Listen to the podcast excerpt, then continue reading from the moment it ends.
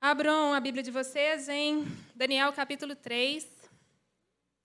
Hoje nós vamos conversar um pouquinho sobre o nosso posicionamento diante da cultura do mundo. Glória a Deus por isso. Muitos de nossos problemas, deixa aberto no Daniel capítulo 3 e não fecha não, tá? Que a gente vai passar por muitos versículos aí. Pode deixar abertinho o tempo todo. Muitos de nossos problemas vêm do fato de nós não colocarmos Deus acima de todas as coisas, não é verdade? Nós fantasiamos um mundo em que nós somos o centro, que nós damos a direção, em que nós somos os deuses de nós mesmos, somos autossuficientes. Então, falar sobre o posicionamento do crente diante de uma cultura pagã, da cultura do mundo, é algo desafiador porque sempre estamos buscando mais de nós e não mais de Deus. Mas buscar mais de Deus é o que nos faz ter um posicionamento adequado. Por isso que a gente vai passear por esse texto que é muito conhecido, né?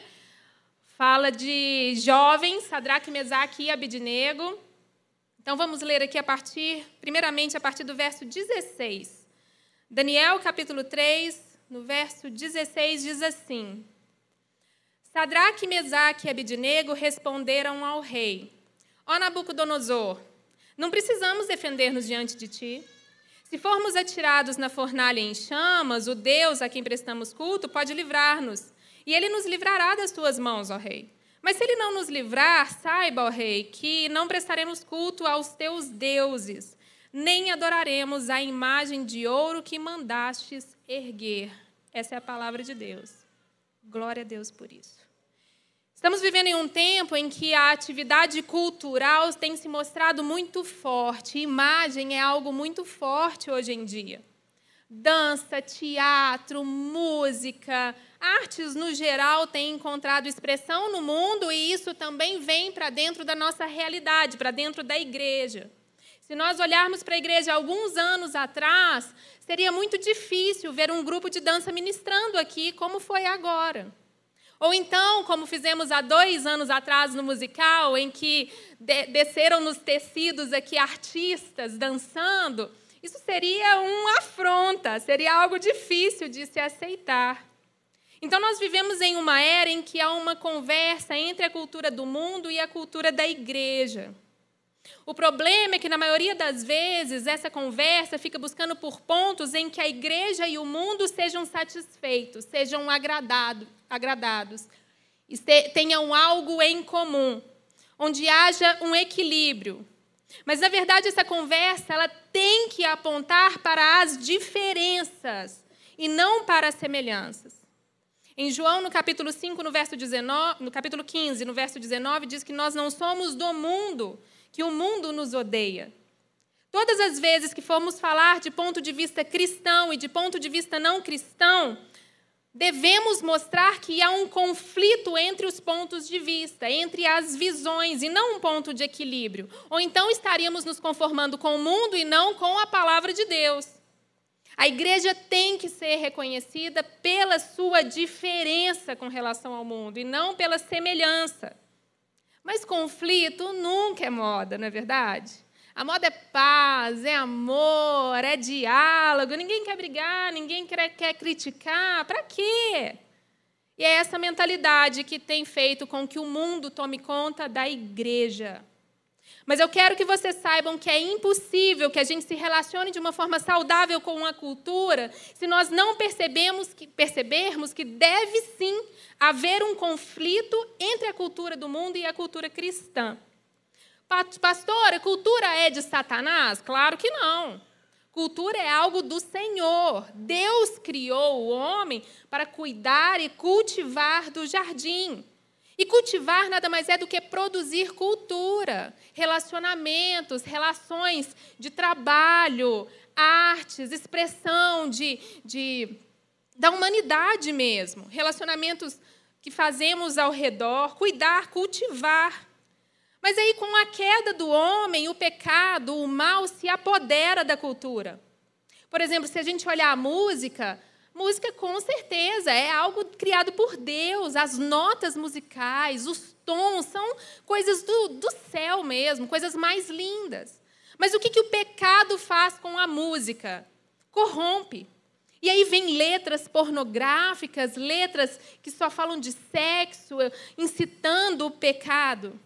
A arte é linda, a arte é a expressão de Deus. A arte é um artista, você vê que é dom de Deus, você vê que é uma graça de Deus sobre um artista. Mas se você pegar, por exemplo, um, os dois últimos desfiles de carnaval, quem já passou pela televisão e viu, viu bonecos enormes de Satanás massacrando Jesus na frente de todo mundo e ganhando aplausos. Ruim para a gente? Ruim demais, mas é arte. Ainda assim, é arte. Então, como é que nós devemos nos posicionar em uma sociedade em que o tempo todo quer distorcer as coisas de Deus? e que sabe fazer isso de uma forma muito sedutora, muito atrativa. Por isso que esse texto em Daniel, no capítulo 3, ele é tão bom. É impressionante o tanto que a Bíblia é atual para a gente, o tanto que, que os exemplos dela servem para nós hoje. Vamos entender o contexto do que está acontecendo. No início do livro de Daniel, lá no capítulo 1, o rei Nabucodonosor ordena que peguem jovens de Israel Jovens que sejam de boa aparência, instruídos em toda a sabedoria. Nabucodonosor era o rei da Babilônia. E que esses jovens fossem levados à Babilônia para serem instruídos na cultura e na língua dos caldeus, que eram o povo da Babilônia. Entre esses jovens estavam Daniel, Ananias, Misael e Azarias. Jovens que eram povo escolhido de Deus, nação santa do Senhor, mas que agora passariam a viver dentro de uma cultura pagã, dentro de uma cultura que adorava outros deuses que não era o Deus de Israel. Engraçado porque parece muito com o nosso contexto. Nós somos cidadãos do alto, não é verdade? E vivemos em um mundo pagão. Então, nesse texto, o rei Nabucodonosor, ele, nessa história toda, ele constrói uma estátua enorme de ouro, que tinha 31 metros de altura e manda que todo mundo da Babilônia ali, todas as províncias ao redor, a adorassem, se prostrassem diante dessa estátua. Mas de onde surgiu essa estátua? Lá no capítulo 2 de Daniel, diz que o rei Nabucodonosor teve um sonho. Ele teve um sonho e ele não quis contar esse sonho para ninguém. Daí ele manda chamar todos os sábios do reino, todos os magos e feiticeiros, essas coisas que tinha lá, e falou que queria tanto a revelação do sonho que ele teve, quanto a interpretação do sonho que ele teve. Só que ninguém conseguia. Nenhum dos sábios, magos, etc., conseguia descobrir o sonho dele e muito menos interpretar. Daí ele ficou com raiva.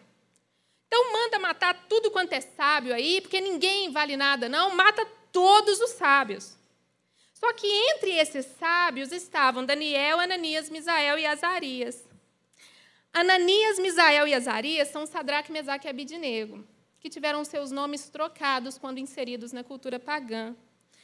Daniel significa Deus é o meu juiz.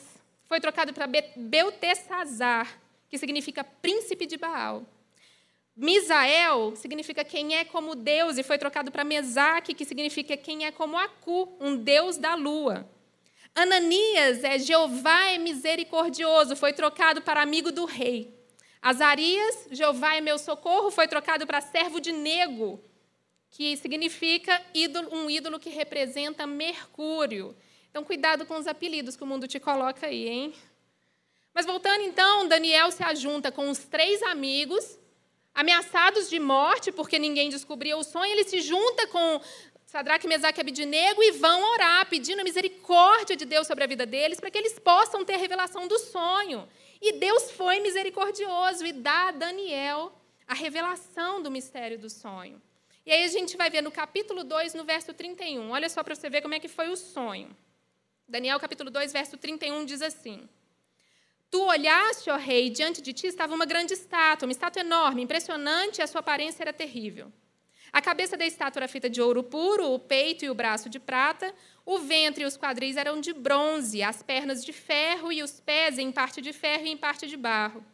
Enquanto estavas observando, uma pedra soltou-se, sem o auxílio de mãos, atingiu a estátua nos pés de ferro e de barro e os esmigalhou. Então, o ferro, o barro, o bronze, a prata e o ouro foram despedaçados, viraram pó.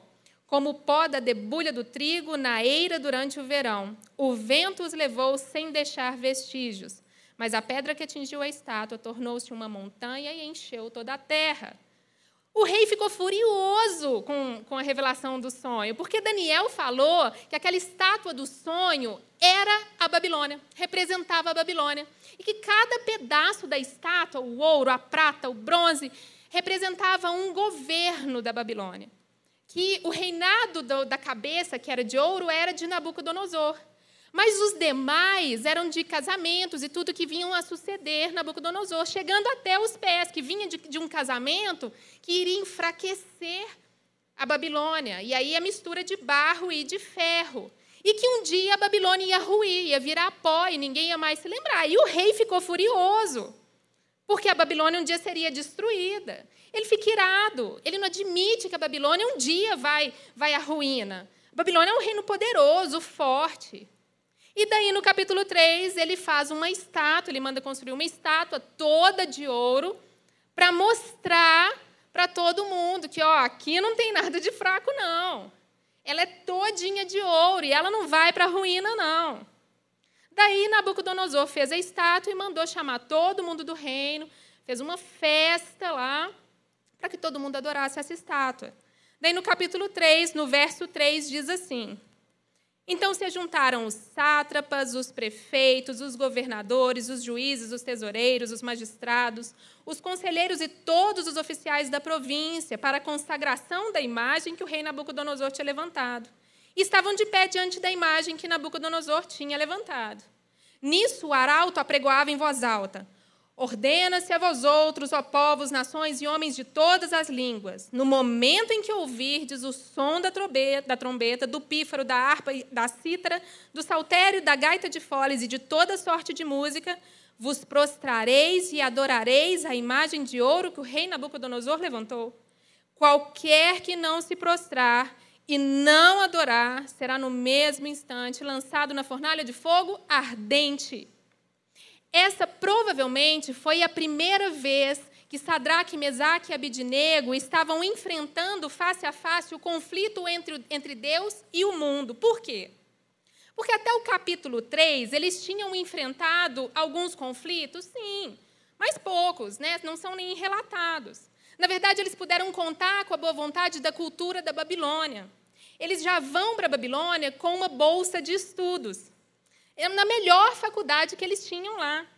Chegando lá, eles foram recebidos e eles comeriam da comida do rei.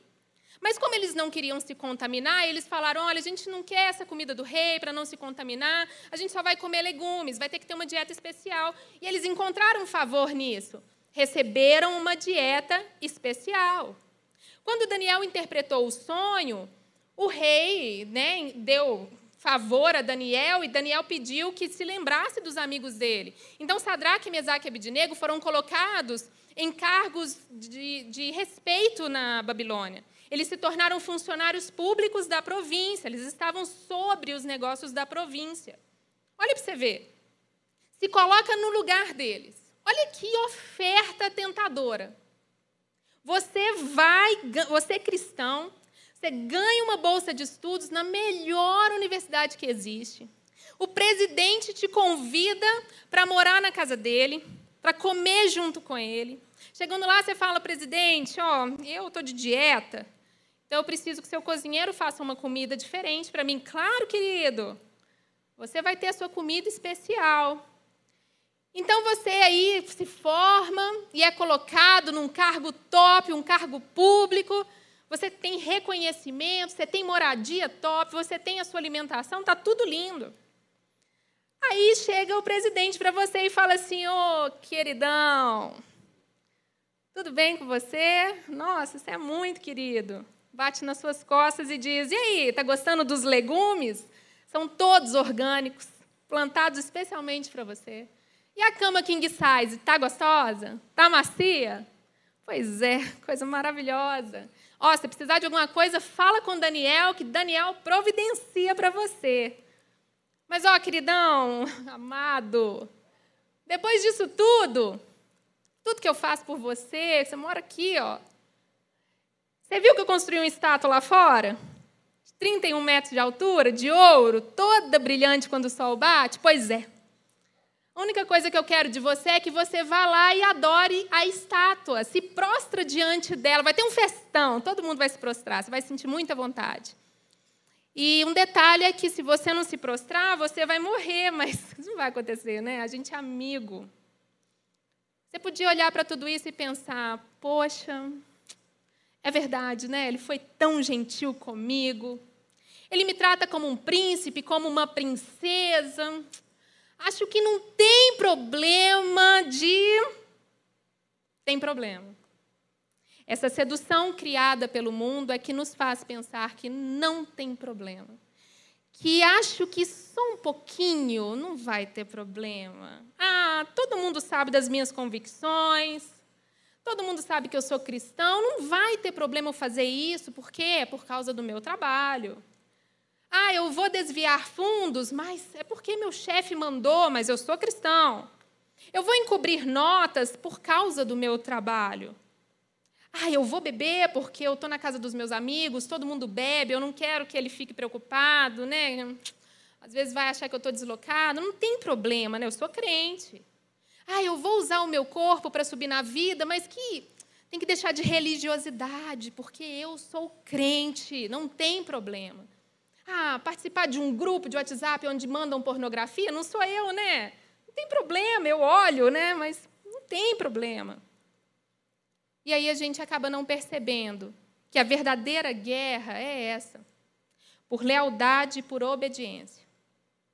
O mundo te seduz, te dá manjares, delícia, conforto, te faz carinho. Para que na hora de você se posicionar como um cristão, na hora de você se posicionar diante das coisas de Deus, das suas verdadeiras convicções, você diz: acho que não tem problema ir mais um pouquinho.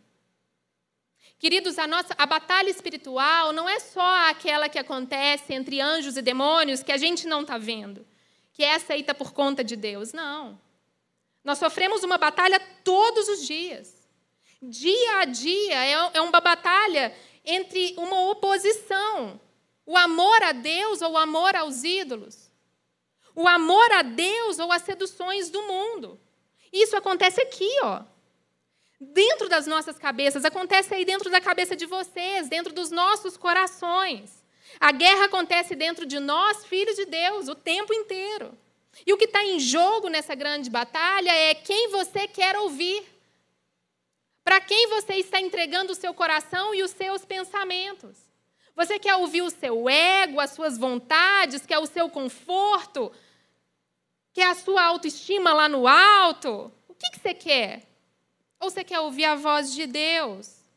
Ou você quer negar a si mesmo e negar a sua carne e seguir a Jesus? Ou você quer que ela ganhe força mesmo e problemas?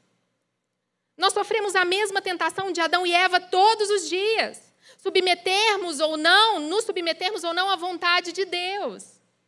E aqui nesse texto nós vemos claramente a natureza do conflito em que nós estamos. E as estratégias que o mundo tem que vêm fortemente sobre nós para tentar nos seduzir. O mundo sempre te oferece do bom e do melhor, do mais gostoso, do mais prazeroso, do que mais brilha nos seus olhos. E aí, quando Nabucodonosor dá a ordem de adorar a estátua, ele organiza todo um cenário. É uma cerimônia linda. Gente, a Babilônia era o reino top das galáxias, era melhor que os Estados Unidos, melhor que a Disney. O reino mais poderoso que tinha. Ali estavam todas as autoridades reunidas para aquela cerimônia. Sadraque, Mesaque e Abednego, eles estavam ali, eles também eram autoridade. E eles estavam ali, além de ser conhecidos e respeitados, eles estavam ao lado de colegas de trabalho. Eles estavam ao lado de jovens que também foram retirados de Israel. Então, tudo ali foi criado para envolver, para seduzir e para fazer com que eles se posicionassem do lado errado. E a cereja do bolo: quem não se prostrasse ia morrer. Seria jogado na fornalha de fogo ardente. Você acha que você também já não foi colocado nessa posição? Pensa. Aceite o suborno ou eu te denuncio. Transe comigo ou eu vou terminar com você. Beba essa cerveja ou você não vai ser aceito no grupo. Cheire cocaína ou você vai viver em depressão sozinho. Despreze o seu marido ou você não vai ser uma mulher de verdade. Aceita dormir com o chefe ou você não vai ganhar uma posição. Por um momento, pode parecer que o mundo e a igreja estejam conectados e haja um ponto em que haja uma conversa legal, onde haja um ponto em equilíbrio, um ponto de segurança. Mas, na verdade, o que nós vivemos dia após dia é um conflito entre obedecer ou não obedecer a Deus, andar nos caminhos ou conquistar a fama, ser correto e ganhar um dinheiro honesto ou ser corrupto e ganhar dinheiro de uma vez. E não pensa que isso não vai acontecer, porque uma hora ou outra acontece, uma hora ou outra nós somos tentados a cair nisso. E vai vir de uma forma tão sutil, tão sutil, que quando você vê, você está dentro da armadilha. Por isso temos que estar vigilantes. O mundo está cheio de estratégias para dar um bote na gente. Mas e aí, pastora? O que, que Deus espera de nós então? E essa história de Sadraque, Mesaque e Abednego nos ensina demais. Demais. No capítulo 1, eles aceitam a bolsa, eles vão para a universidade, eles se formam, eles experimentam da cultura, eles trabalham na Babilônia, então eles são funcionários, eles trabalham em prol de ajudar a cidade. A postura deles nos ensina algo muito precioso. Nos mostra que Deus espera que cristãos inseridos na cultura moderna tenham uma postura de colaboração. Esses jovens tiveram uma postura desde o início de colaboração. Se vivemos com outras pessoas que são também criaturas de Deus, a quem Ele ama, se vivemos em um mundo que apresenta traços da criação, traços de Deus, o mínimo que um cristão deve fazer é não se posicionar com rebeldia e força, mas com uma postura de colaboração. Daniel e seus amigos, eles adotaram essa postura de colaboração. Muitas vezes a gente fala assim: ah, eu sofro porque eu sou cristã lá no meu trabalho. Eu sofro na minha família porque eu sou o único convertido. Nossa, todo mundo cai matando em cima de mim. Ah, o mundo se coloca contra mim porque eu sou cristão. Mas será que não é o contrário? Será que não é você que se posiciona de uma forma diferente, uma forma errada? Será que muitas vezes, quando a gente poderia ficar calado, a gente não começa a tagarelar demais? Será que às vezes numa conversa onde um simples bate-papo resolveria algo, a gente começa com uma discussão enorme, querendo defender o evangelho? Tomando em nossas mãos pedras, onde uma simples vassouradinha dava certo? Falta de sabedoria. No muito falar sobre a transgressão, mas o que modera os lábios é prudente. O ódio excita contendas, mas o amor cobre todas as transgressões. Tem que ler mais o livro de Provérbios, gente. Muitos conselhos para nós. Nossos maiores conflitos, onde estamos inseridos, é por causa da nossa postura. Armados, prontos para bater boca, falando defender o evangelho, mas na verdade massacrando os outros, achando que as pessoas vão se converter pela dor, pelas palavras difíceis que você vai falar. Quando, na, na, na verdade, a nossa melhor postura é a de colaboração de realizar tudo com excelência, com amor, de apaziguar, de trazer paz para o lugar, de tornar o lugar melhor. Foi exatamente isso que os amigos de Daniel fizeram, adotaram uma postura de colaboração inicial. Mas mais do que colaboradores, Deus exige que Deus quer que nós sejamos também inteligentes. Eu adoro aquele provérbio que diz que com sabedoria uma casa se edifica, mas com inteligência ela se firma. Inteligentes como? Capazes de perceber quando essa postura de colaboração inicial chegou ao fim. Quando essa postura de colaboração inicial já não dá mais certo. Discernir, buscar de Deus, onde é hora de parar de colaborar e se posicionar. Esses jovens aceitaram a bolsa? Aceitaram. Aceitaram a mudança de nome? Aceitaram. Aceitaram o emprego? Também aceitaram.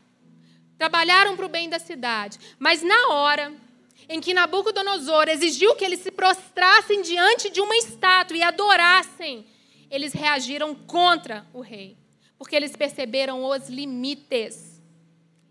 Eles souberam perceber que aquela, aquela colaboração inicial chegou ao fim. E Deus espera isso de mim e de você. Ele espera que a gente ofereça aquilo que é possível oferecer, mas que a gente tenha inteligência para perceber a hora de parar. E quando chegar a hora de nos posicionarmos, Deus quer que nós sejamos corajosos. Corajosos. Você pode imaginar a cena em que esses três jovens estavam inseridos naquele momento? Uma estátua de 31 metros de altura, toda de ouro, todas as autoridades ao redor deles, uma banda tocando que, ó, coisa de louco. Os amigos ao redor, o arauto dizendo em voz alta: quem não se prostrar vai morrer, quem não se prostrar vai ser jogado na fornalha de fogo. Uma multidão esperando o primeiro acorde para se prostrar. E quando o primeiro acorde tocou, os três jovens permaneceram de pé.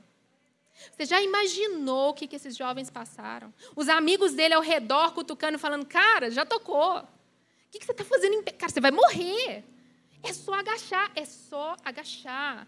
Deus não vai ficar chateado com você. Só agacha. Você já ficou em pé quando todo mundo sentou na igreja? De olho fechado, assim, lá, assim, ó. Quando você abre o olho, está todo mundo assim. Esquisito. Agora imagina os três de pé, todo mundo ajoelhado. E eles absolutamente sentenciados à morte. O mundo já te colocou em situações semelhantes, em que você teve que se posicionar e talvez você não tenha tido coragem. Cada um sabe, às vezes, em que negou se posicionar diante de Deus, mas se posicionou diante do mundo. O nosso papel diante das coisas do mundo é obedecer a Deus. Não importam as consequências, as consequências pertencem a Ele. O nosso papel é sermos fiéis a Ele. E Sadraque, Mesaque e Abidinego entenderam isso.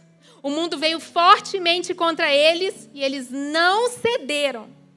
E aí os caldeus viram aqueles jovens de pé, correram a Nabucodonosor e falaram: Ó, oh, seus crentes estão de pé crente lá que você queria, você falou que era sábio, está tudo de pé. Deu cama, deu legume, não adiantou nada, estão de pé.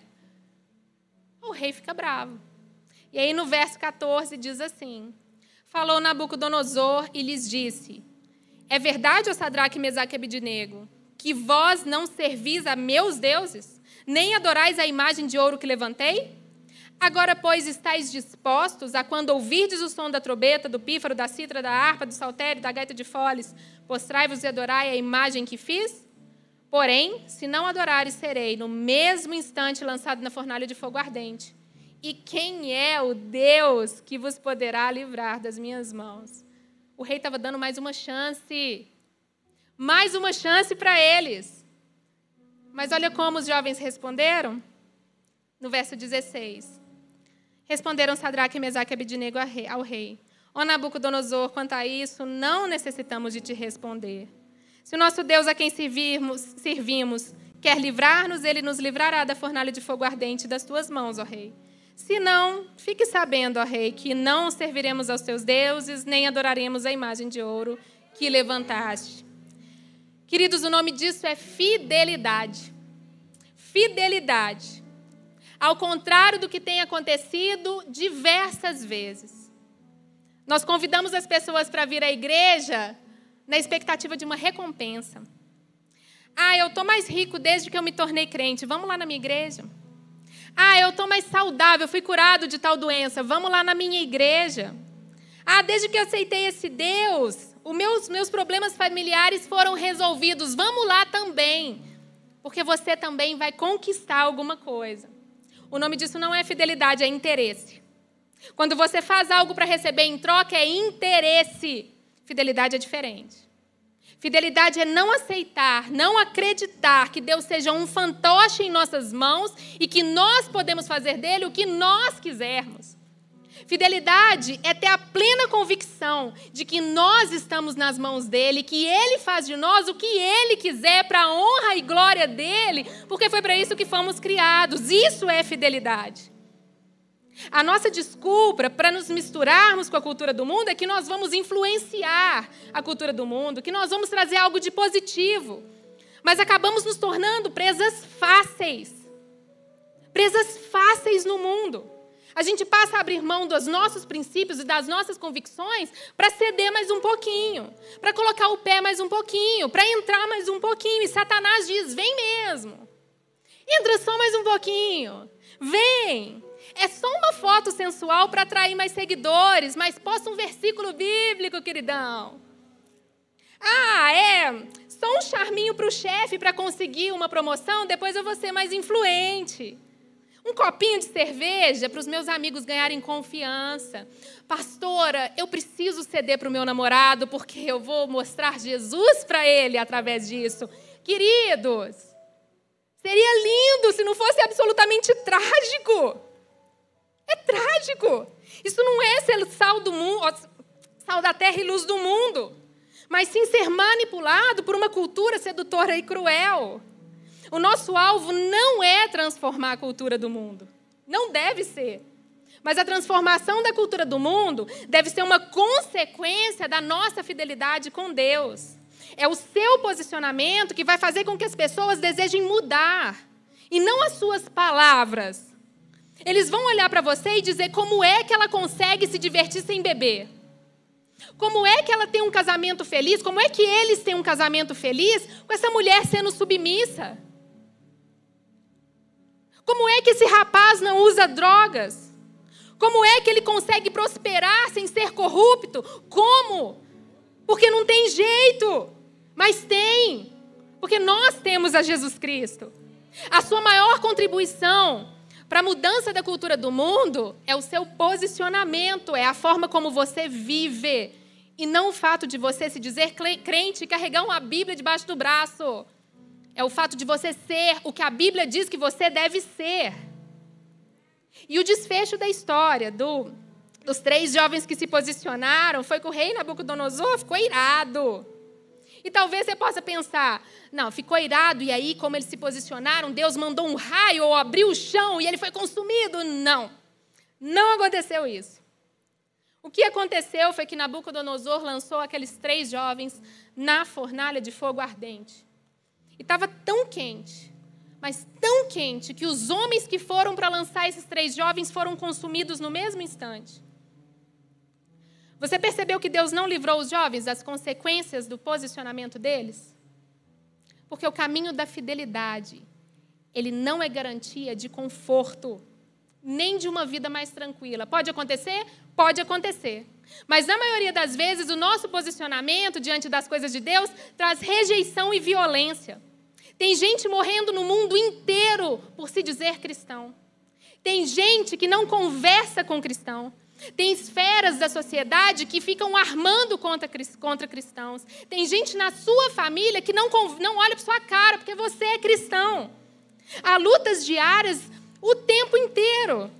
Então não se surpreenda se a fornalha de fogo ardente estiver muito mais quente que de costume, porque é lá que Deus é exaltado. Às vezes Deus quer ser exaltado na nossa dor, no nosso sofrimento e no nosso sangue. Então o nosso posicionamento não torna a vida mais fácil nem confortável. Aqueles que, obedece, aqueles que obedeceram a Nabucodonosor morreram imediatamente quando chegaram perto da fornalha. Mas aqueles três jovens que se posicionaram diante de Deus foram jogados na fornalha, permaneceram vivos. Numa clara demonstração do que Jesus disse: aquele que quiser salvar a sua vida, a perderá. Mas aquele que está disposto a morrer por minha causa, achará vida. E os jovens frustra frustraram as expectativas do rei Nabucodonosor. Onde ele esperava morte, ele encontrou um milagre. onde ele esperava a confirmação da sua autoridade, ele presenciou um milagre. E o texto diz em Daniel capítulo 3, no verso 24: Então o rei Nabucodonosor se espantou, se levantou depressa e disse aos seus conselheiros: Não lançamos nós três homens atados dentro do fogo? Responderam ao rei: É verdade, ó rei. Tornou ele e disse: Eu, porém, vejo quatro homens soltos que andam passeando dentro do fogo, sem nenhum dano, e o aspecto do quarto é igual a de um filho dos deuses. Ele só errou porque não era filho dos deuses, era o filho de Deus, era o nosso Senhor ali, junto com aqueles jovens que veio ao encontro deles daqueles que foram, daqueles que foram se, se posicionaram diante de Deus. E que veio de encontro também com que Isaías, o profeta Isaías, disse lá no capítulo 43, no verso 2 e 3, diz assim: Quando você, quando eu, quando você, você que está sentado aqui, atravessar as águas, eu estarei com você. Quando você atravessar os rios, eles não te encobrirão. Quando você andar através do fogo, ele não se queimará. Quando as chamas não se queimará as chamas, não o deixarão em brasas, pois eu sou o Senhor, o seu Deus, o Santo de Israel, o seu Salvador.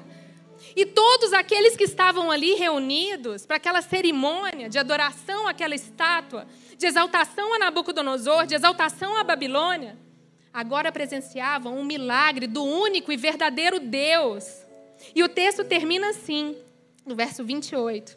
Diz então Nabucodonosor: Louvado seja o Deus de Sadraque, Mesaque e Abidnego, que enviou o seu anjo e livrou os seus servos. Eles confiaram nele e desafiaram a ordem do rei, preferindo abrir mão da sua vida e prestar culto e adorar a outro Deus que não fosse o seu próprio Deus. Por isso eu decreto que todo homem de qualquer povo, nação e língua que disser alguma coisa contra Deus, de Sadraque, Mesaque e Abidnego, seja despedaçado e sua casa transformada em montes de entulho, pois nenhum outro Deus é capaz de livrar alguém dessa maneira. Então o rei promoveu Sadraque, Mesaque e Abidinego na província da Babilônia. O que, que nós aprendemos aqui?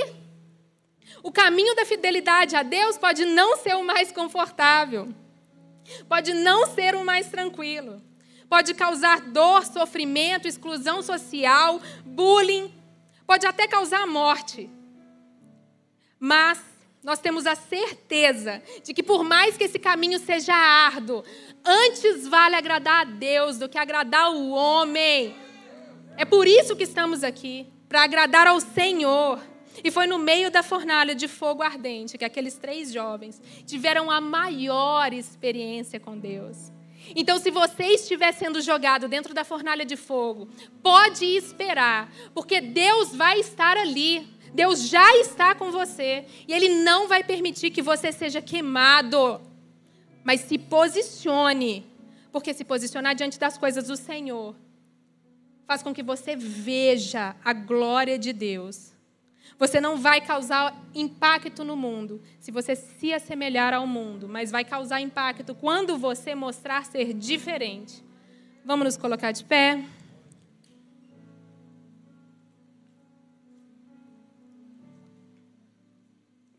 O texto de João, no capítulo 15, verso 18, diz: Se o mundo os odeia, tenham em mente que antes me odiou. Se vocês pertencessem ao mundo, ele os amaria como se fossem dele. Todavia, vocês não são do mundo, mas eu os escolhi, tirando-os do mundo, por isso o mundo os odeia. Nós não somos desse mundo. Nós não podemos tratar esse mundo como casa. Esse mundo é uma terra estrangeira para nós. A nossa casa está no céu. A nossa casa já está preparada. Nós vamos morar com o nosso Senhor e Salvador por toda a eternidade. Quanto mais nós colocarmos os nossos olhos nas coisas terrenas, menos colocaremos os nossos olhos nas coisas eternas. E é o eterno que nos torna belos. O eterno é que nos torna maravilhosos diante do Senhor. Nós não valemos absolutamente nada sem Deus. Quanto mais você olhar para os prazeres do mundo, menos vai contemplar a glória dele. Eu te convido para um momento de oração.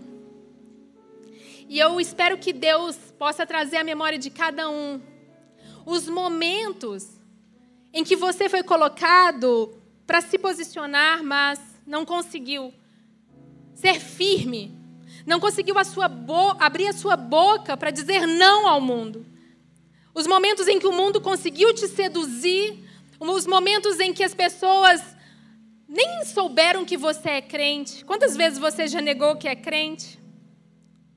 Que Deus possa trazer esses momentos nos nossos corações, que a gente possa fazer uma oração de arrependimento, pedindo ao Senhor que Ele nos dê a coragem que nós precisamos, a inteligência que nós precisamos para nos posicionar, para perceber onde que acabou essa postura de contribuição, de colaboração, que Deus nos dê discernimento